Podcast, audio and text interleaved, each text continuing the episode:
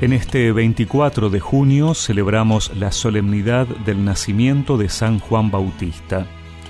Por eso escuchamos en el Evangelio que cuando llegó el tiempo en que Isabel debía ser madre, dio a luz a un hijo.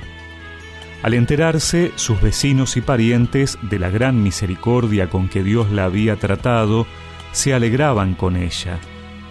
A los ocho días se reunieron para circuncidar al niño, y querían llamarlo Zacarías como su padre, pero la madre dijo, no, debe llamarse Juan. Ellos le decían, no hay nadie en tu familia que lleve ese nombre. Entonces preguntaron por señas al padre qué nombre quería que le pusieran. Este pidió una pizarra y escribió, Su nombre es Juan. Todos quedaron admirados y en ese mismo momento Zacarías recuperó el habla y comenzó a alabar a Dios. Este acontecimiento produjo una gran impresión entre la gente de los alrededores y se lo comentaba en toda la región montañosa de Judea. Todos los que se enteraron guardaban este recuerdo en su corazón y se decían, ¿qué llegará a ser este niño? Porque la mano del Señor estaba con él. El niño iba creciendo y se fortalecía en su espíritu, y vivió en lugares desiertos hasta el día en que se manifestó a Israel.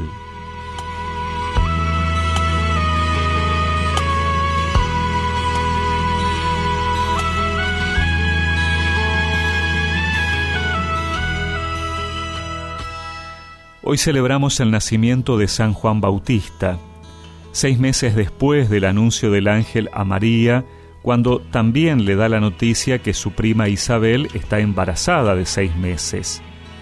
Fuera de Jesús y María, es la única fiesta de un santo el día de su nacimiento a la vida terrena. Generalmente los santos son celebrados el día de su nacimiento al cielo, es decir, el día de su muerte física es que la figura de San Juan Bautista es tan importante porque es como una bisagra entre el Antiguo y el Nuevo Testamento. De hecho, San Agustín dice que Juan viene a ser como la línea divisoria entre los dos testamentos.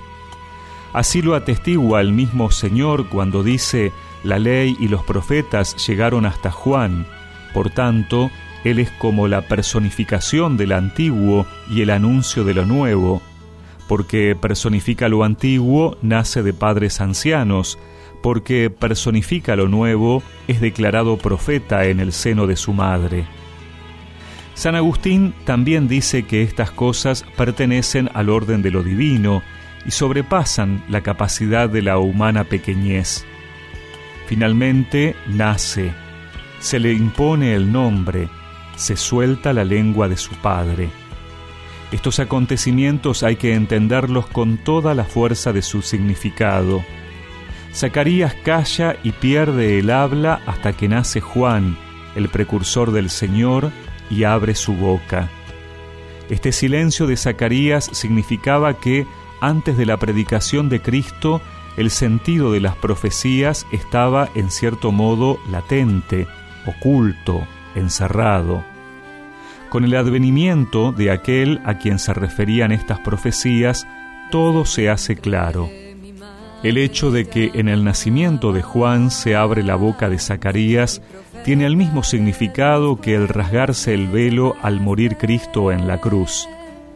Si Juan se hubiera anunciado a sí mismo, la boca de Zacarías habría continuado muda. Si se desata su lengua, es porque ha nacido aquel que es la voz, en efecto, cuando Juan cumplía ya su misión de anunciar al Señor, le dijeron, ¿tú quién eres? Y él respondió, yo soy la voz que grita en el desierto. Juan era la voz, pero el Señor era la palabra que en el principio ya existía. Juan era una voz pasajera, Cristo la palabra eterna desde el principio.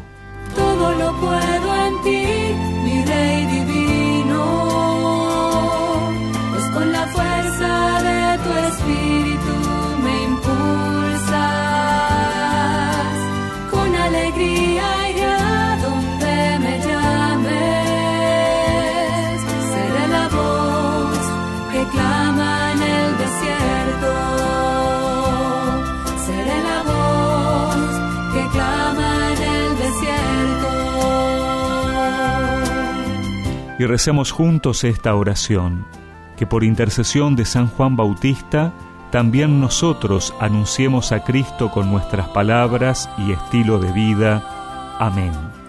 Y que la bendición de Dios Todopoderoso, del Padre, del Hijo y del Espíritu Santo los acompañe siempre.